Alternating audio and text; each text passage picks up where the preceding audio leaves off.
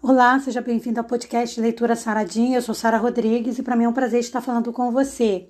Hoje eu quero conversar com você falando sobre o sono, porque eu disponibilizei no meu canal do YouTube um vídeo tratando exatamente sobre as consequências de uma noite ruim. Coisas que vão acontecer com o nosso corpo, com o nosso comportamento, com a nossa forma de lidar com as pessoas tudo por conta de uma noite mal dormida. Então eu te convido a visitar o meu canal do YouTube, Sara Rodrigues Cantora, Sara com H, e você lá vai ter acesso a esse canal e você pode, eu te aconselho, né, a se inscrever e deixar lá o seu like para que esse conteúdo chegue para outras pessoas. Então, na verdade, o vídeo vai complementar o que a gente vai abordar aqui no podcast, onde a gente faz uma análise de texto. E o texto de hoje que a gente vai avaliar rapidamente é Salmos 3, verso 5.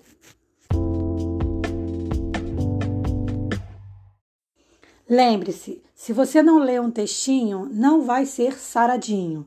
Para ser saradinho espiritual, é importante que você medite pelo menos num versículo bíblico diário da palavra de Deus.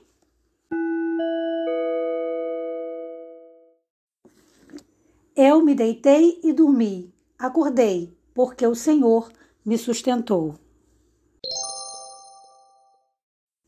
Para a gente entender bem esse desabafo de Davi, é importante a gente entender o contexto do texto. Em que situação Davi escreveu esse texto? Como ele estava se sentindo?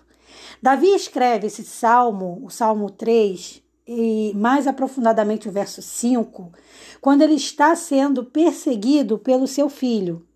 Se você ler o livro da história de Davi, você vai ver o quanto Davi teve dificuldades familiares, muito por conta dos seus pecados, mas muito por conta, por conta de comportamento errado dos seus filhos. Então, Davi estava ali diante do ódio, diante da traição de um filho. E não há nada pior do que a gente ser traído por aquelas pessoas que a gente ama, não é verdade? Então, a situação de Davi era bastante complexa, porque se ele tivesse sido perseguido, sendo perseguido e, e traído por pessoas que são estranhas para ele, isso já era seria ruim, mas ainda ficou pior porque ele estava sendo perseguido e traído por alguém que ele amava, o seu filho Absalão. Então Davi, mesmo em meio a todo esse conflito, a esses inimigos que se levantavam ali contra ele, ao seu encalço, porque ele estava sendo perseguido pelo seu filho na liderança. Mas seu filho não estava sozinho, tinham outros homens ali com ele. Então tinham muitas pessoas perseguindo Davi. E mesmo assim, ele demonstrou tranquilidade para descansar à noite com a certeza de acordar no dia seguinte. Então Davi, ele sabia que com a ajuda do Senhor ele dormiria em paz e acordaria o quê? Disposto a lutar, a vencer, disposto a persistir. E isso tudo acontecia por conta da sua confiança no Senhor, do seu desenvolvimento de fé, que não foi uma coisa que aconteceu da noite para o dia.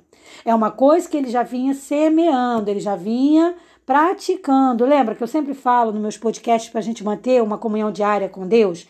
Parar com essa mania também de achar que tudo tem que ser robótico, que para ter comunhão com Deus tem que ser dentro da igreja. Claro que eu não estou dizendo aqui que você não vá para a igreja, pelo amor de Deus, não entenda mal o que eu estou falando. O que eu estou dizendo é que a nossa comunhão com Deus tem que ultrapassar os portais da igreja, ela tem que começar dentro da nossa casa. A igreja é só um complemento, tá? Então a gente vai ter uma comunhão bem íntima com o Senhor, e aí quando vem a adversidade, a gente faz o quê? A gente vai vencer porque a gente já vai estar com essa confiança que Davi desenvolveu. Eu me deitei e dormi e acordei porque o Senhor me sustentou. É a segurança do Senhor. E isso é um privilégio que também é garantido para todas as pessoas que buscam a presença de Deus, que buscam a sua justiça. Então, ainda que você viva num lar conturbado, um lar dividido, onde uma pessoa é cristã, outra não é, onde só você é cristão, entenda que com o auxílio do Senhor, com uma comunhão constante com o Senhor, você não vai esmorecer.